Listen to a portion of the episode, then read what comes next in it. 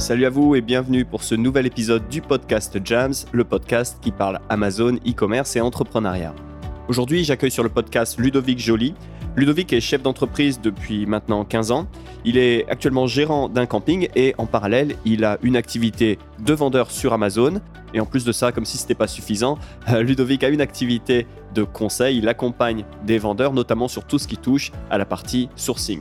Mais avant de parler de sourcing et d'aller trouver un fournisseur pour son produit, bah, il faut d'abord trouver une idée de produit. Et donc c'est le thème de l'épisode du jour. Comment avoir des idées de produits, comment les valider par une étude de marché, donc sur et hors Amazon, mais aussi on aborde avec Ludovic la question du rationnel versus l'émotionnel quand on lance et vend des produits.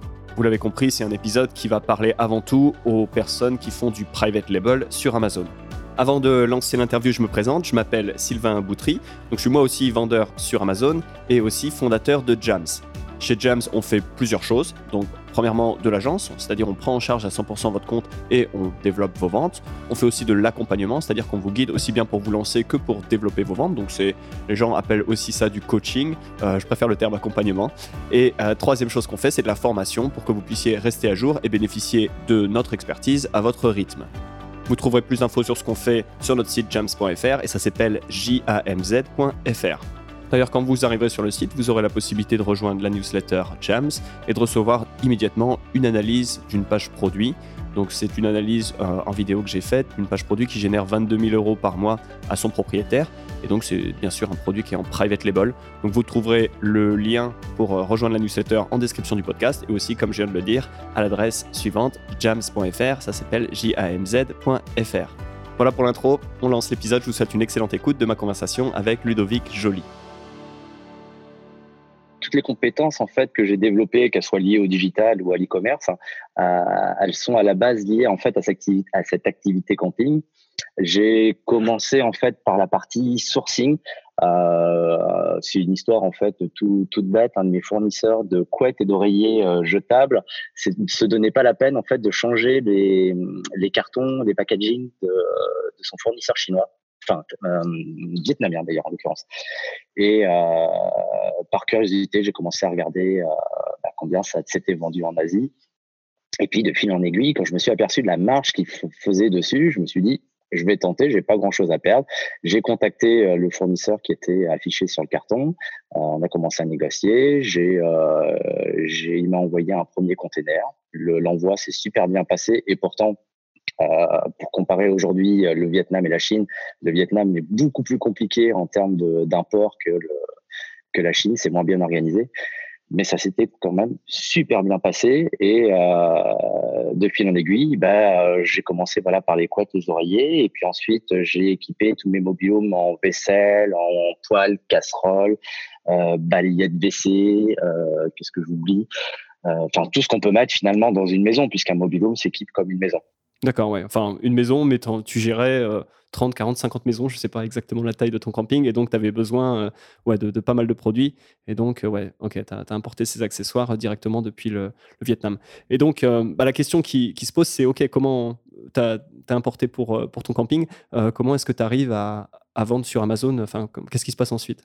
Alors après, il y a eu plein plein d'étapes entre les deux. Euh, donc ça a commencé voilà avec une erreur d'un de mes fournisseurs avec ses adresses sur son carton. Après, j'ai eu un problème avec mon fournisseur de site web qui m'a planté en plein milieu d'une saison. Donc il a fallu qu'à la dernière minute, j'apprenne à créer un site internet à l'arrache pour pouvoir continuer à vendre mes séjours. Donc j'ai commencé à, développer un petit peu des sites. Alors j'ai commencé euh, tout bêtement sur euh, des choses comme Wix. Hein. Euh, et d'ailleurs mon site est encore sous Wix parce que j'ai pas eu le courage de continuer à le refaire mieux. Mmh Mais ça m'a permis après de basculer sur du WordPress. Et puis, il a fallu également après que je fasse de la pub. Euh, donc, euh, bah, pub Facebook, pub euh, Google. Et pour ça, la meilleure école, même si aujourd'hui je ne tiendrai pas forcément le même discours, à l'époque, euh, les, meilleures formations sur, sur cette pub-là, c'était lié au dropshipping. Donc, j'ai pris des formations en dropshipping, absolument pas à la base hein, pour faire du e-commerce, c'était vraiment pour, euh, euh, pour pouvoir faire de la pub Facebook et, Google Ads pour, pour vendre mes séjours, pour mettre en avant le site du camping. Et puis, en commençant à m'intéresser à ça, bon, bah, comme tout le monde, j'ai dérapé et j'ai fait un peu de dropshipping. de façon plus ou moins tu, dis ça comme si c'était quelque chose de honteux. On va dire que c'est ni bien ni mal. Hein. C'est juste une étape. Et en effet, euh, bon, c'est ni bien ni mal. Hein. personne ne te juge pour avoir fait du dropshipping. Ne t'en fais ah, pas. C'est en soi, c'est une très très bonne étape dans le sens où, en termes d'e-commerce pur, je pense que c'est euh, c'est sans doute pas la meilleure étape parce que euh, parce que ça nécessite des compétences bien plus importantes que pour faire du e-commerce par le biais d'une plateforme type Amazon. Euh, et, mais par contre, il y a une représentation du dropshipping qui est beaucoup plus importante. Il y a beaucoup plus de YouTubeurs. Euh, on connaît beaucoup plus le dropshipping en termes de, euh, de forme e-commerce. Et c'est vrai que beaucoup de gens en fait s'imaginent que bah, avec 5 euros en poche, ils vont pouvoir lancer un, un commerce en drop. Et finalement, ils se rendent pas compte que derrière, les mecs qui font ça et qui le font bien, euh, ils ont des compétences qui aujourd'hui euh, nécessiteraient euh, trois ou quatre ans pour pouvoir arriver à leur niveau. Complètement. Et encore, je suis même pas sûr que ça soit faisable encore. Oui, bon, c'est, on est vraiment dans le direct response marketing, le marketing direct. Euh, euh, il faut que les, pubs soient au carré, euh, il faut que la page produit soit au carré, il faut que vraiment tout soit très très bien aligné. et puis, ça peut très vite partir en cacahuète. Hein, des dépenses Facebook qui explosent sans qu'on ait des conversions. Enfin, la, ligne est très fine. Et, donc, oui, avec le niveau de compétition qu'il y a, comme tu le dis, gens, enfin, je, te rejoins, hein, aujourd'hui, il faut énormément de compétences. Et c'est vrai que sur Internet, on a l'impression que tout est facile et que tout est rapide. Et c'est peut-être encore plus vrai quand on écoute les gens qui parlent de dropshipping. Or, c'est n'est pas nécessairement le, cas. Euh, donc, ok, as ton, euh, tu suis cette formation dropshipping, tu commences comme ça à faire de la pub, à, récupérer du coup des réservations pour, pour ton camping, à faire un peu du coup d'activité e-commerce en dropshipping. Et comment est-ce que tu arrives derrière sur Amazon?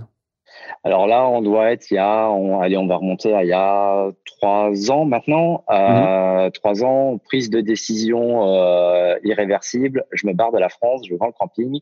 Euh, ras-le-bol de ce pays et des Français. Euh, donc, bah, quand tu vends une entreprise et quand tu veux surtout quitter le, le, territoire, derrière, il va, tu es obligé d'anticiper un minimum les choses. Et donc, il a fallu que je commence à réfléchir à quel type d'activité je avoir pour pouvoir vivre en dehors de mon pays euh, et avec deux, constantes. Je veux plus de salariés et euh, je veux plus de, business fixe. Euh, donc, bah, assez rapidement, si tu veux, ayant déjà commencé à tester un peu le e-commerce par le biais du dropshipping, j'ai regardé un petit peu ce qui se faisait et à l'époque, on parlait, on commençait à peine à parler d'Amazon. C'était encore très timide. Il y avait si je dis pas de bêtises, il y avait deux formateurs plus un troisième qui, euh, qui arrivait juste sur le marché. Et ben voilà, j'ai commencé comme tout le monde à regarder sur euh, sur les groupes, euh, ce qui se faisait un petit peu. J'ai pris une formation et et je me suis lancé là-dedans. Et j'ai commencé à jouer sur sur Amazon, à tester mon premier produit. Est-ce que ce sont des produits du, du camping que tu as mis en, en, ligne, ceux que tu avais déjà en, stock, on va dire, ou, ou est-ce que tu étais parti sur directement la, la recherche d'un produit spécifique à Amazon? Eh ben, écoute, bizarrement, je, je me suis jamais posé la question de me dire que c'était beaucoup plus simple pour moi de d'utiliser les produits du camping. Et non, j'ai été, j'étais allé sourcer des produits qui n'avaient rien à voir et que je pouvais même pas utiliser d'ailleurs euh, sur, sur le camping. Euh, si je dis pas de bêtises, je crois que le tout premier produit que j'ai lancé sur Amazon, c'était les cups euh, menstruels et les serviettes hygiéniques lavables. D'accord. Euh, donc, tu vois, des produits difficiles à vendre. ouais, ouais. Euh, peut-être à l'accueil du, camping pour dépanner, mais ouais, tu n'auras peut-être pas les volumes que tu as, pu trouver sur, euh, sur Amazon. C'est ça. D'accord. Et donc, pourquoi cette décision de vendre sur Amazon plutôt que sur un site e-commerce, puisque, on va dire, tu avais déjà l'expérience d'acquérir du trafic Pourquoi est-ce que tu te dis Amazon, c'est plus, c'est le bon canal ou c'est le canal sur lequel je vais, je vais partir? Alors, je ne sais pas si c'est le bon canal, si c'est le meilleur ou si c'est l'unique. Euh, je dirais que j'ai fait, j'ai pris une décision en fait complètement rationnelle. Si tu regardes sur le site de la FEVAT, tu t'aperçois qu'en fait les sites e-commerce type Amazon représentent 70% du chiffre d'affaires réalisé en termes d'e-commerce. Ça veut dire que quand tu as ton propre site, au mieux, tu peux aller gratter 30% euh, du chiffre d'affaires réalisé par, euh, par l'ensemble du e-commerce. Donc je me suis dit autant commencer par euh, des gros acteurs qui brassent le plus d'argent et, euh, et, à terme, effectivement, pourquoi pas euh, basculer après sur, euh, sur mon propre site.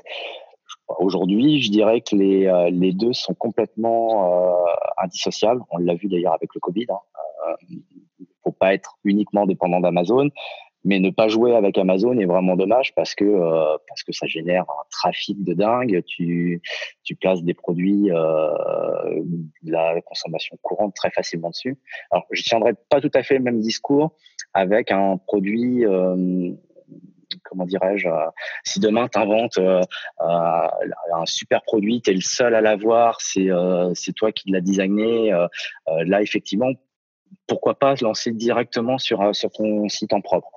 Mais si c'est un produit qui existe, qui est déjà qui est déjà vendu en supermarché ou, même sur tous les autres sites e-commerce, Amazon est le meilleur endroit pour avoir des prospects chauds. Les gens ils sont sur Amazon pour acheter.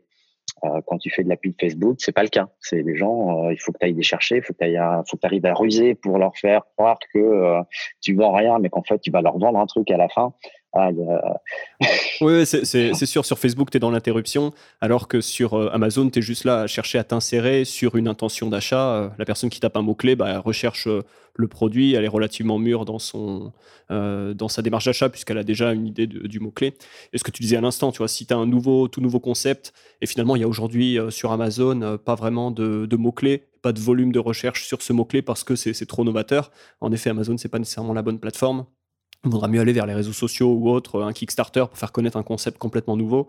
Euh, c'est vrai qu'Amazon, il faut vraiment partir de l'idée, bah, euh, quel est le mot-clé associé au produit Et euh, derrière, c'est tout l'art de, la vente sur Amazon, c'est de s'insérer donc sur les, pages de résultats en, lien, enfin des, mots-clés que l'on vise. Quoi.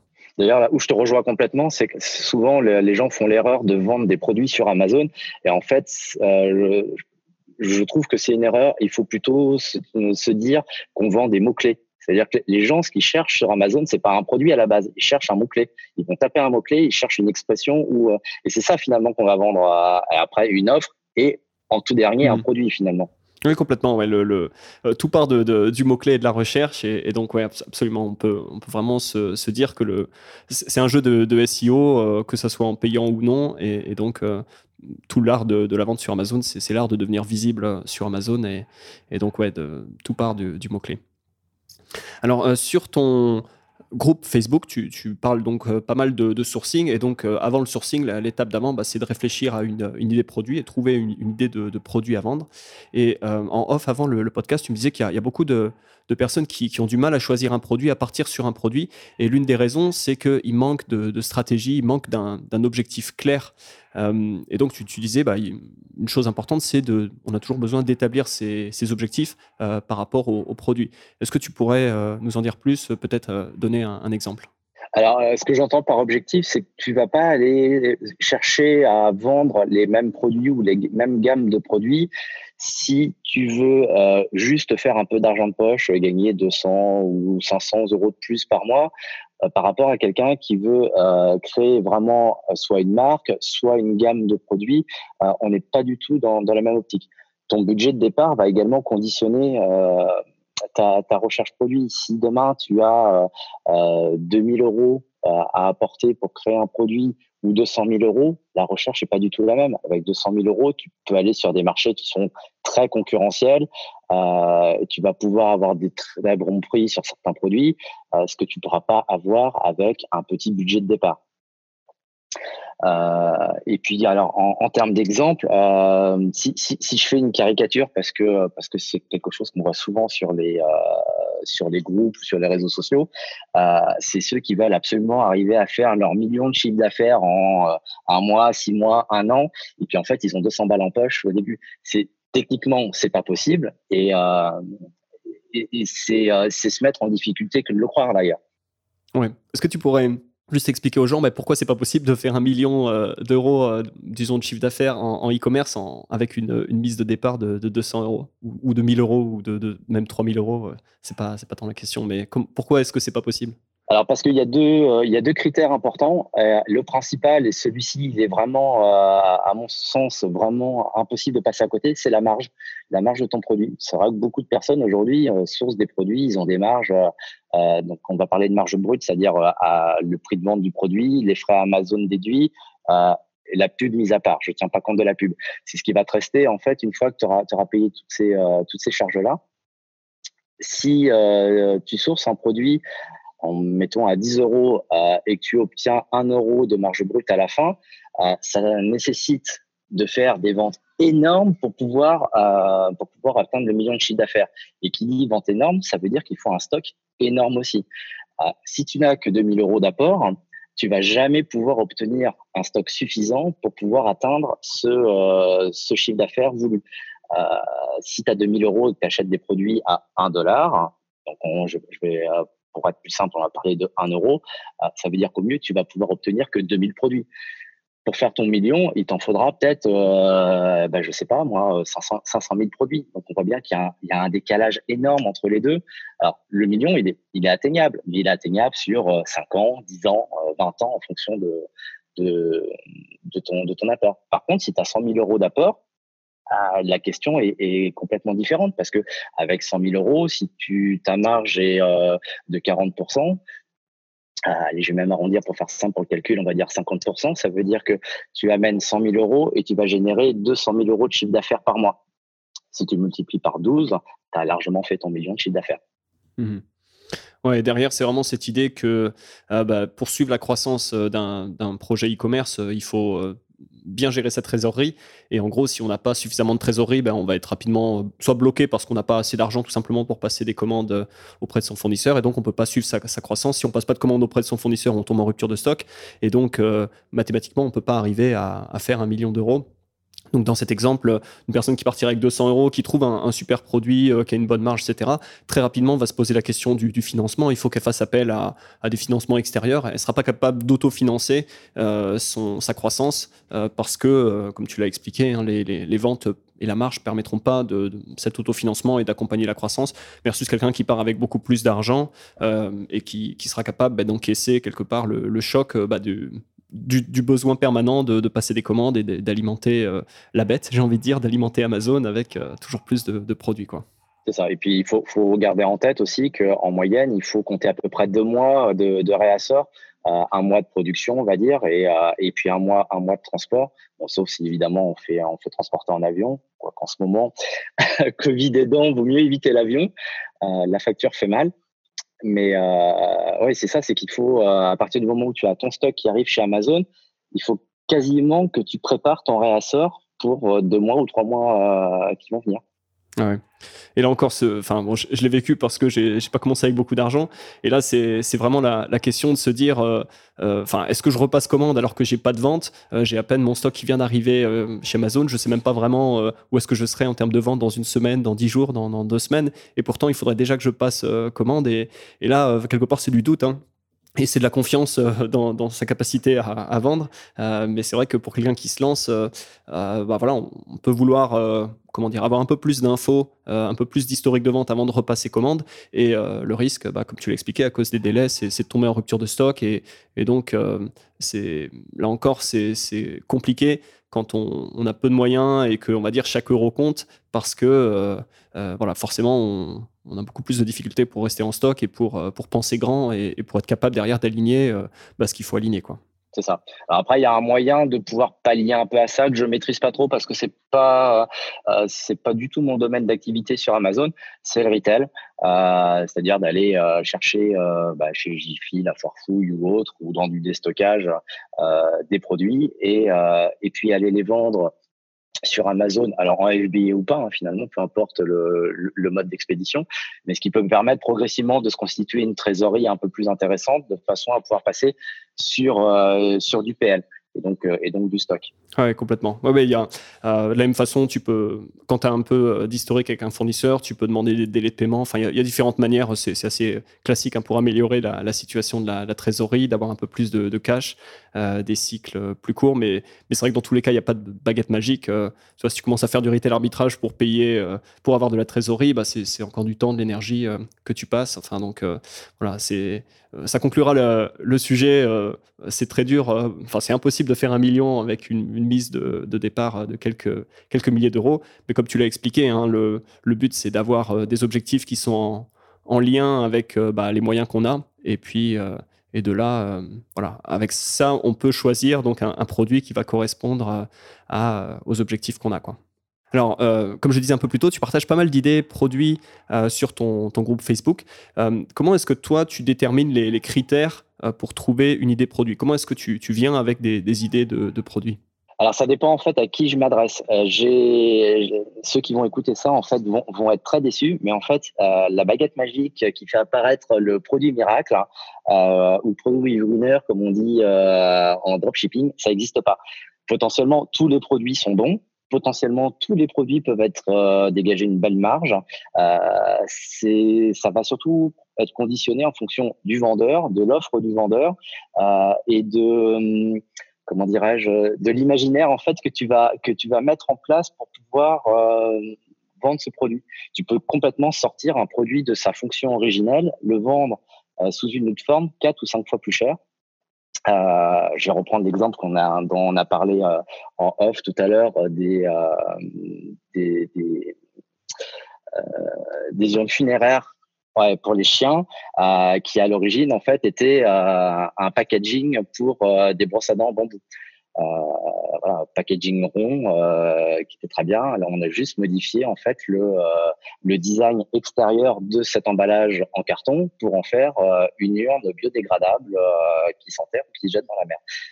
Et tu passes d'un produit Enfin, si tu avais vendu uniquement l'emballage en carton pour, je ne sais pas quoi faire, Mettre des brosses à dents, ouais, ça a très peu de valeur. Et, là, par contre, une, urne funéraire euh, pour son chien, euh, euh, ouais, qui, ça, a tout de suite une, autre, une toute autre valeur sur le marché. Quoi. Exactement. Après, il y a des, y a des produits qui, qui sont, enfin, moi, j'aime pas beaucoup parce que, parce que tout le monde va dessus. les, les gammes cuisine, fitness, bah, animalerie pour le coup. Euh, voilà, c'est des produits où tout le monde en parle sur tous les groupes, sur toutes les formations, et ce qui fait que tu t'aperçois que la plupart des nouveaux vendeurs euh, vont sourcer toujours euh, la corde à sauter de fitness, euh, les coques iPhone, la spatule en silicone, exactement, dont on parlait avec avec Jérôme sur le podcast, Jérôme Dalicieux, sur, il, y a, il y a deux épisodes, on, parlait de ça. C'est le premier produit qu'il a lancé. Enfin, bon, il a, non, il a, il a pas dit exactement, mais enfin, c'était comme ça un accessoire de, de cuisine. On avait pris cet exemple tout au long du, euh, de l'épisode. Et, bon, très rapidement, il s'est rendu compte qu'il ne deviendrait pas millionnaire en vendant des, spatules en silicone. Euh, bon, pour les raisons qu'on a expliquées. Et puis aussi, bah, comme tu viens de le dire, parce qu'il y, a une compétition énorme sur des, sur des niches comme ça qui sont euh, très évidentes et très. duquel tout, le monde, tout le monde en parle. Quoi. Et puis, tu es sur des marges en plus qui sont ridicules. En général, enfin sur la spatule en silicone, tu vas être quoi? Tu vas dégager 10% de marge et encore, c'est même pas sûr. Tu vas être sur de la guerre de prix. La, spatule en silicone ou des produits similaires est super intéressante si tu as une gamme de produits avec 200, 300, 400 références. Là, tu peux te permettre de le faire si, euh, si tu te cantonnes à, enfin, si tu veux travailler seul déjà, à mon sens, euh, je pense qu'il faut pas dépasser les 10, 12 produits.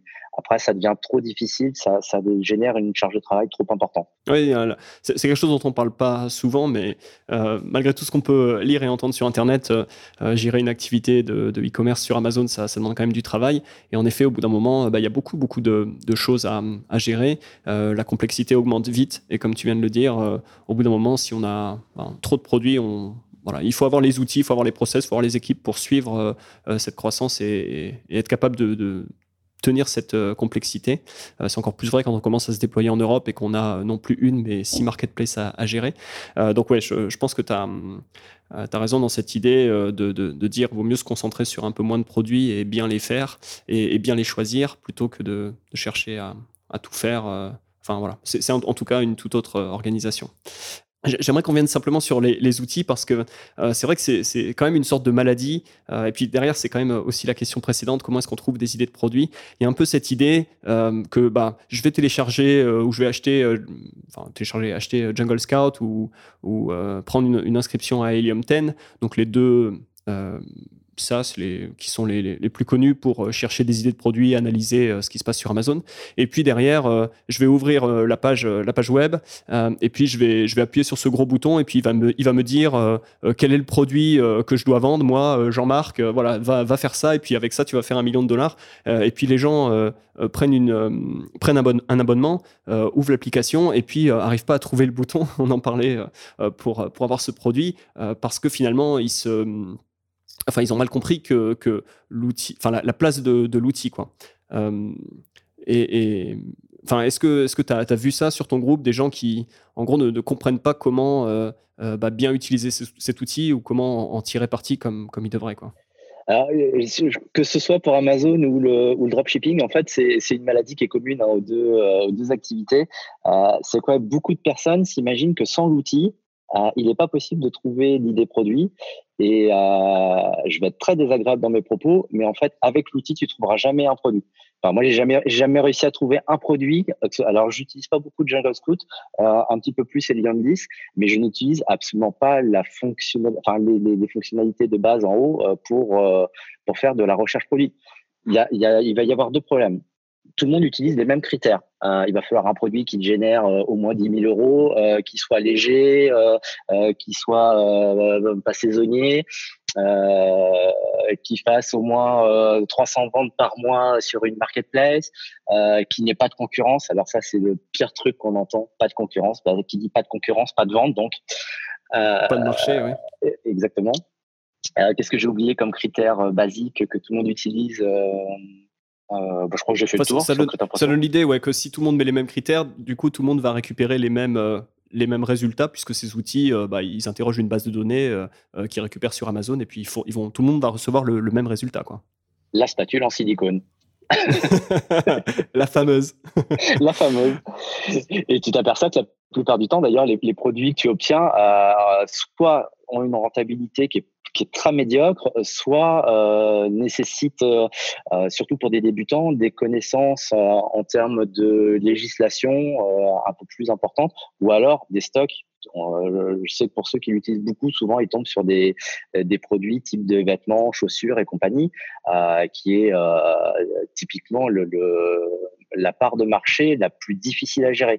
Les marges sont super intéressantes sur les fringues, ça je, je le concède tout à fait. Par contre, il y a du SAV de dingue à faire dessus. Les gens commandent six fois la, même paire de chaussures en taille différente et vont te renvoyer les cinq euh, qu'il va falloir remballer, réexpédier. Enfin, c'est euh, une galère sans nom à gérer. Et puis ça, demande une gestion du coup euh, super fine des, SKU, enfin, puisque tu as différentes tailles, différentes couleurs. Enfin, très rapidement, on parlait de complexité, tu peux vite avoir un catalogue qui est très complexe. C'est ça.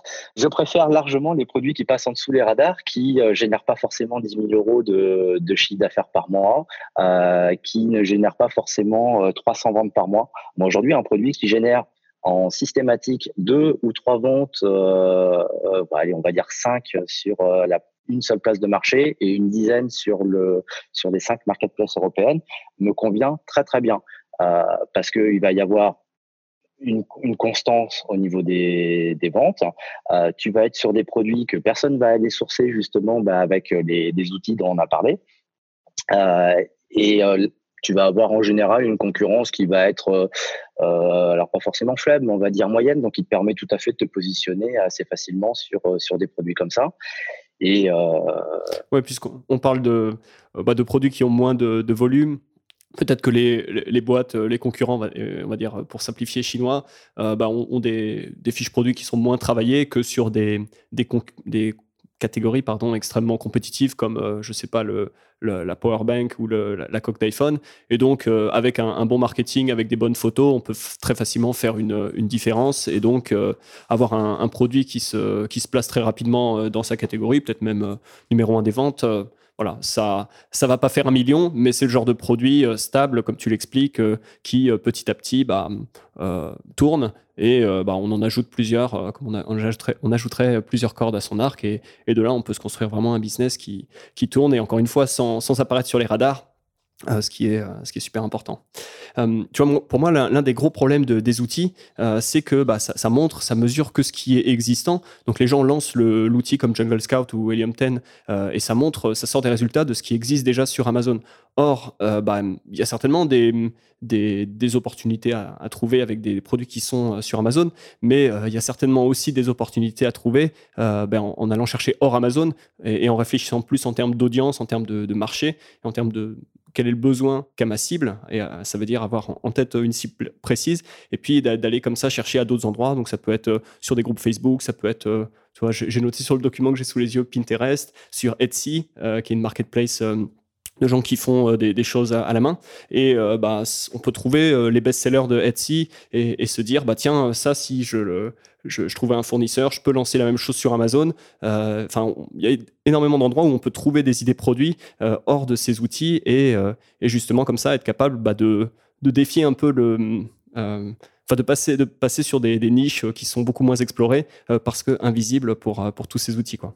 Il y, a une vision aussi d'Amazon pour beaucoup de gens. Amazon, c'est, enfin, ou les marketplaces d'ailleurs en règle générale, c'est uniquement de la vente aux particuliers, B2C. Hmm. Ce qui en soi est, aujourd'hui complètement vrai. Hein.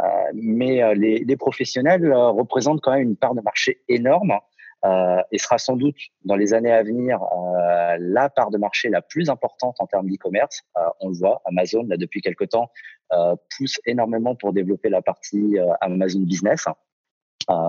moi qui ai une entreprise, je peux t'assurer que je me fais harceler tous les jours par Amazon pour que je passe mon compte perso en, en compte en compte business. Ouais. Et, comme tu l'as dit avec euh, les sites type Etsy et compagnie, euh, tu peux également trouver des très bonnes idées produits en allant euh, voir ce qui se fait dans les magasins de grossistes et trouver des produits en fait qui à la base sont destinés à des professionnels, ce qui ne veut pas dire que les particuliers vont pas l'acheter, mais faire une offre à un professionnel aujourd'hui, vaut peut-être mieux vendre un lot de 100 spatules plutôt que de vendre une spatule. Ah ouais. Complètement. On avait eu euh, cette discussion avec euh, Jérôme Scatz qui était passé sur l'épisode 2 du, podcast. Euh, lui, tu vois, il était dans les, les accessoires pour les hommes qui ont, qui ont de la barbe. Et notamment, il avait des tabliers, tu vois, quand tu, te, tu tailles ta barbe pour récupérer les, poils.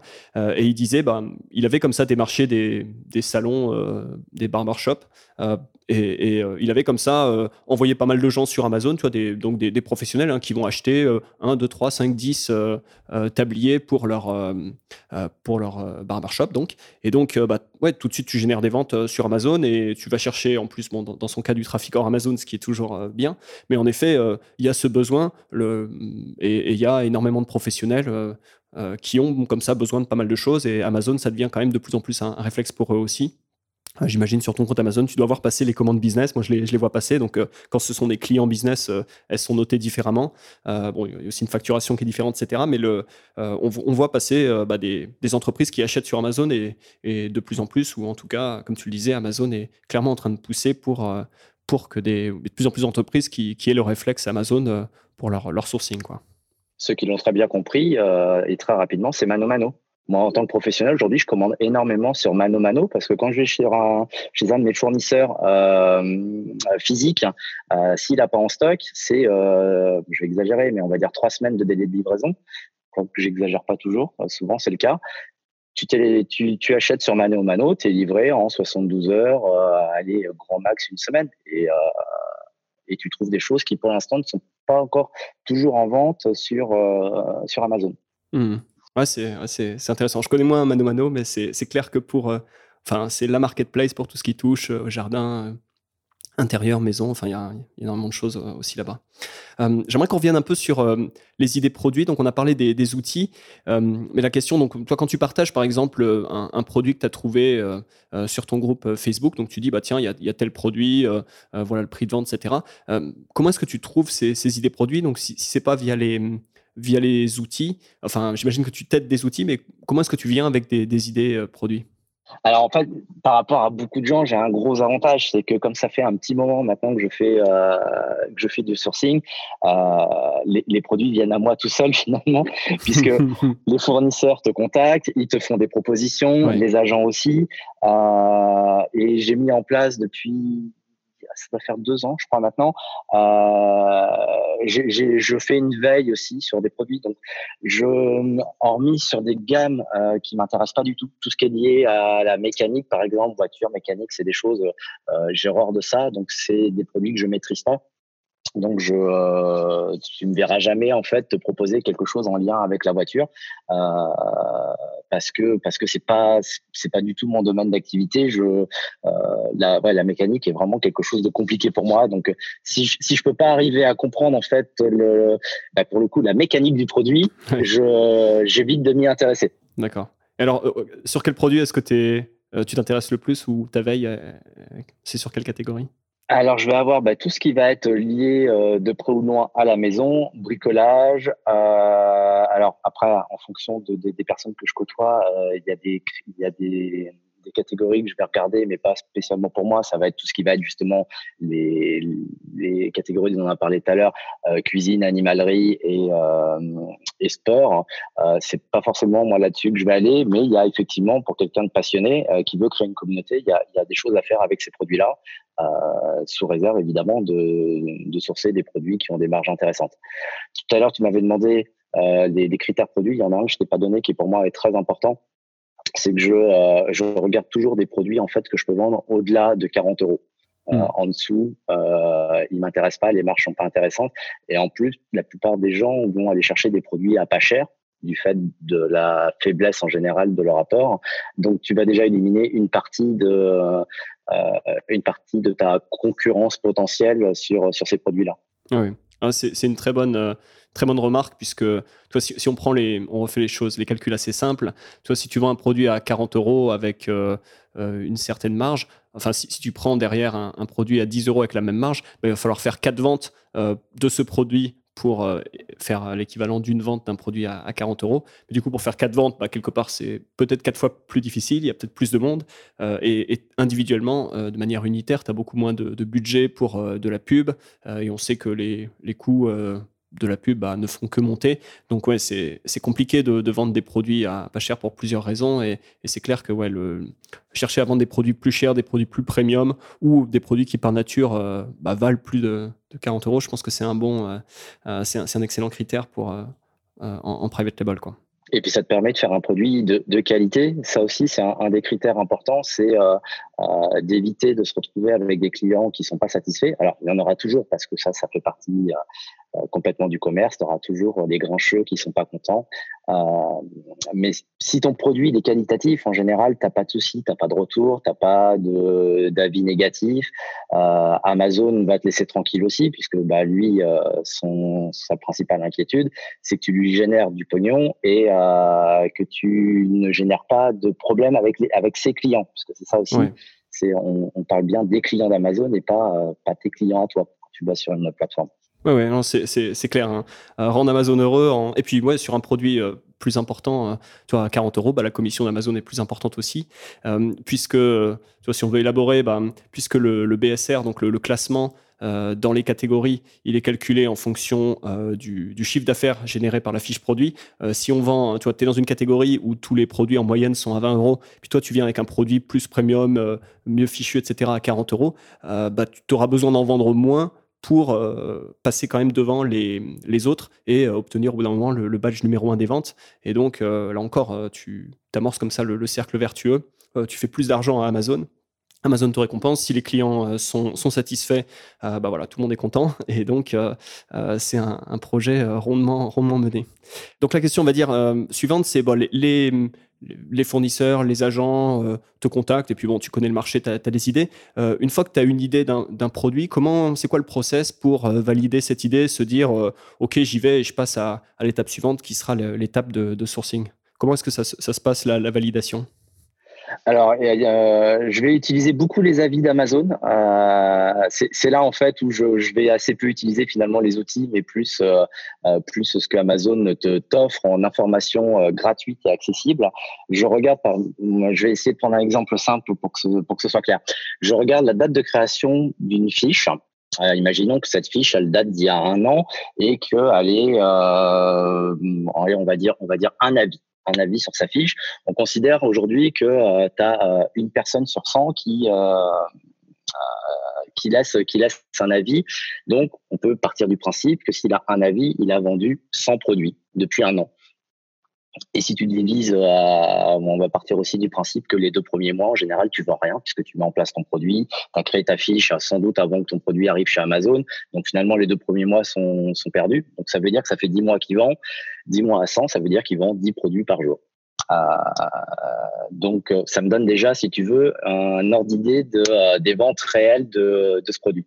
Après, tu peux le conforter avec effectivement Helium 10 ou Jungle Food pour vérifier si tu es à peu près dans les clous. Mais euh, il faut pas oublier aussi que les résultats que euh, te donnent ces, euh, ces, logiciels sont pas toujours très très fiables euh, et sont souvent basés en fait sur une moyenne et pas sur pas sur la vente au jour le jour. Ouais.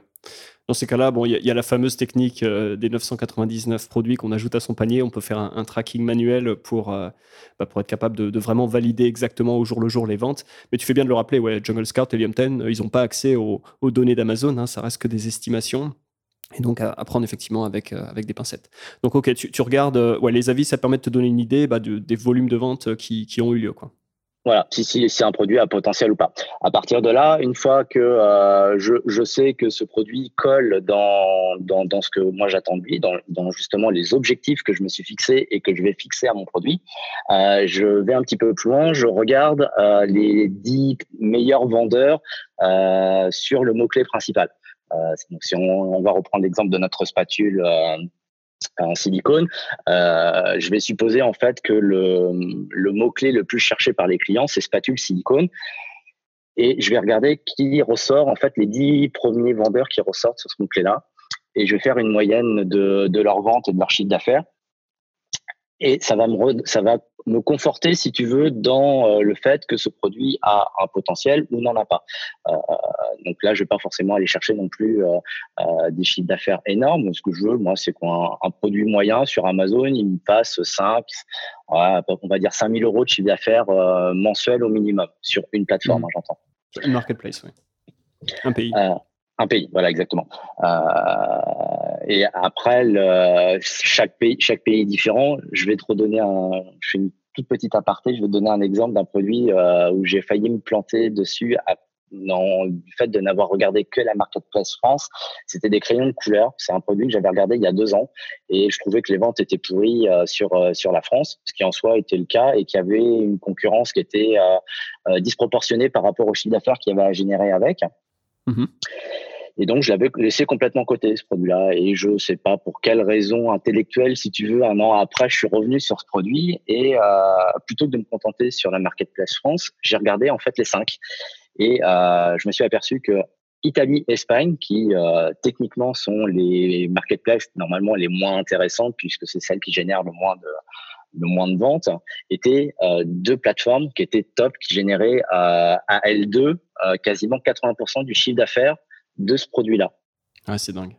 C'est vrai qu'on oublie de, euh, bon, de regarder en Europe, on, a vite tendance en tant que Français à se focaliser sur Amazon France, mais aussi on oublie bah, le fait que bah, un allemand c'est pas un espagnol, un italien c'est pas un anglais. Il y a des différences euh, culturelles et donc il y a, certaines catégories euh, qui, vont avoir euh, beaucoup plus d'attrait pour des clients en Allemagne, disons, et d'autres pour des, clients en Italie. Et effectivement, c'est intéressant de rappeler que bah, il y, a, des différences entre différentes marketplaces et donc avoir cette approche de, regarder cette rigueur aussi de regarder tous les pays, ça permet d'avoir aussi des bonnes surprises. Et donc, euh, une fois que tu en es là, que tu as fait euh, bah, toutes ces recherches, est-ce qu'il y a d'autres critères, d'autres choses que tu regardes avant de, valider l'idée produit ou est-ce que ça, te suffit pour, euh, te dire que tu passes à la phase de sourcing? Alors c'est là que je vais utiliser justement les outils, donc dans mon cas Elianton, euh, où je vais regarder un petit peu la concurrence par rapport aux mots-clés, quels sont les, les... si j'ai des mots-clés sur lesquels je vais pouvoir me positionner très vite et très facilement sans forcément investir beaucoup de pubs, ou, euh, ou si la concurrence fait que euh, euh, bah le, les, les 5-10 mots-clés principaux sont, euh, sont très concurrentiels et vont nécessiter un budget pub plus important puisque à, à, terme, il va falloir aussi le, prendre en compte dans, le développement de ce produit-là, c'est qu'il va falloir faire de la pub pour être visible, parce que finalement, le prix et le produit, ils sont assez accessoires. C'est si demain, tu as le meilleur produit au monde, mais que tu n'es pas visible, jamais personne n'achètera. Par contre, tu peux avoir un produit qui est merdique, mais si tu es le plus visible, tu vas le vendre. Ah. Et, comment, euh, je reviens sur la question de la, compétition euh, au niveau de la, pub, comment est-ce que tu détermines le, niveau de compétition ou la difficulté de différents mots-clés? Alors ça va, euh, je vais regarder le, les recherches sur ce mot-clé-là. Est-ce que c'est un mot-clé qui est très recherché, euh, moyennement recherché ou pas du tout recherché? Euh, En général, un mot-clé qui est qui est pas cherché plus de on va dire 500, 600 fois par mois.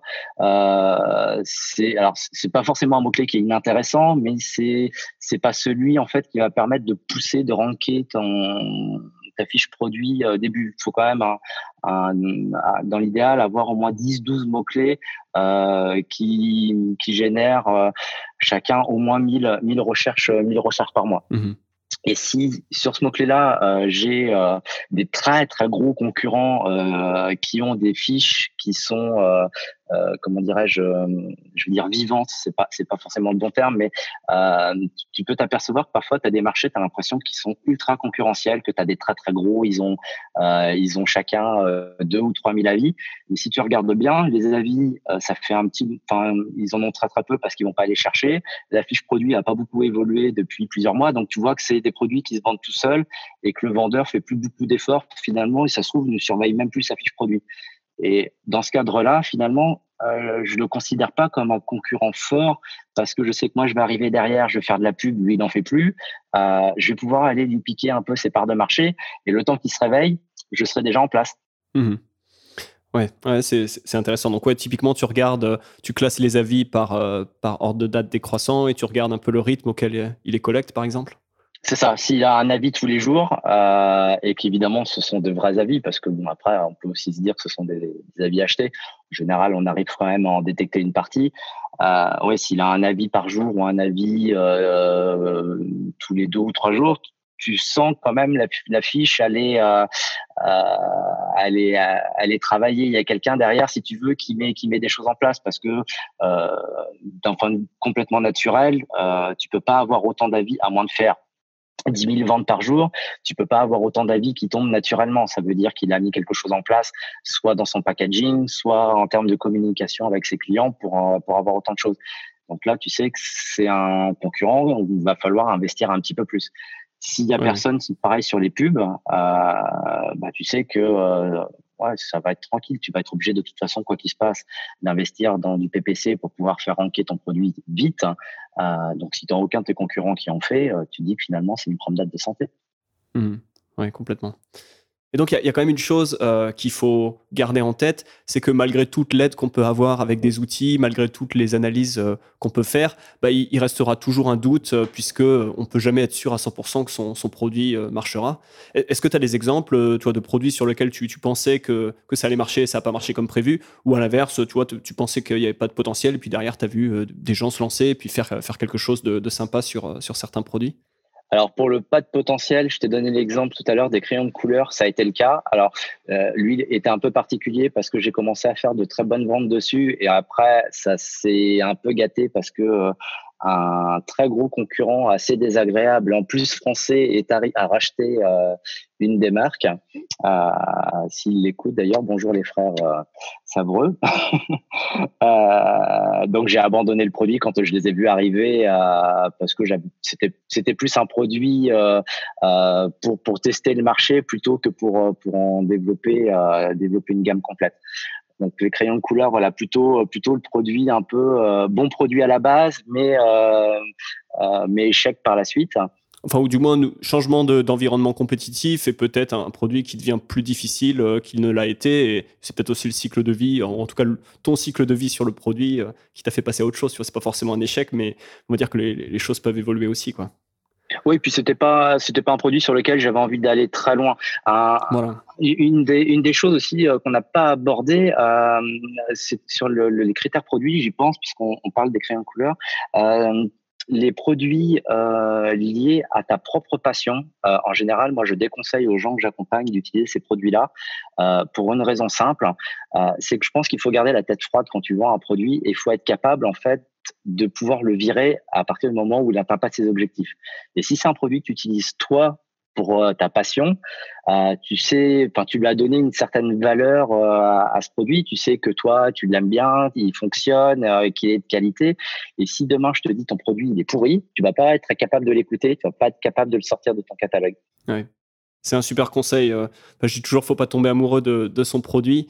Et ouais, faut, à un moment, il faut regarder les chiffres. Et, si la compétition se durcit, si les coûts de pub augmentent, euh, euh, si les marges sont pas bonnes, bah, il faut être capable de faire cette décision froide et rationnelle du, chef d'entreprise qui, tue une de ses, un de ses produits, plutôt que se dire, bah, je vais aller au fond, au fond du trou avec mon produit parce que je l'aime et, et, parce que c'est ma passion et parce que j'y crois. je pense que c'est un, un, excellent conseil de, en gros, de, comme tu viens de le dire, de savoir garder la tête froide et d'être capable d'analyser les choses pour ce qu'elles sont et pas pour euh, ce qu'on aimerait qu'elles soient. Quoi. Ça reste que du business. Hein. Vendre sur mmh. Amazon, euh, ni, ni, plus ni moins que, euh, que, que, du business. Il y a, hum, alors, faut, faut, faut, aimer ce qu'on fait, mais on n'est pas forcément obligé d'être utilisateur ou d'aimer le produit qu'on vend. Par contre, il faut quand même vendre des produits de, qualité. Vendre pour vendre en mettant bah, des produits merdiques, euh, tu vas le payer un jour parce que tu vas avoir des avis négatifs. Si tu as trop d'avis négatifs, trop de retours, ça va te coûter cher. Et euh, ça va être l'un des critères que Amazon, euh, qu'utilise Amazon pour, pour te débarrasser de toi en tant que vendeur. Complètement. ça, c'est pour la partie, on va dire, euh, froide des business. Euh, d'un point de vue métrique, il y, a, ce, risque. Et puis, on va dire, d'une manière plus, plus générale, plus personnelle en tant qu'entrepreneur, c'est toujours quand même sympa de, bah, de se dire qu'on vend des produits de qualité aux gens, qu'on répond à un besoin réel qu'ils ont et on, y répond bien. On n'est pas là pour essayer de leur refourguer n'importe quoi. et donc, je pense qu'il y a aussi ce côté-là. Tu vois, il y, a des gens qui disent il faut que le, le, business, il passe le test. Tu vois, est-ce que j'en parle à ma, à ma mère ou à ma grand-mère ou est-ce que j'en suis fier, tu vois, quand j'en parle à, mes amis. Et bon, si tu es sur un, si es sur une éthique un peu borderline, etc. Bon, au bout d'un moment, il y a des gens qui s'en accommoderont bien, et puis il y en a d'autres qui vont se dire, euh, voilà, il faut, faut être fier de ce qu'on fait, euh, il faut, et, la meilleure chose, la meilleure façon d'être fier de ce qu'on fait, bah, c'est de faire les choses, les choses bien, quoi. Oui, tu vas le faire à court terme en plus. Si, si, tu vends, si tu vends des produits de mauvaise qualité, c'est un business à court terme parce que tu vas te planter. Ah ouais, complètement, complètement.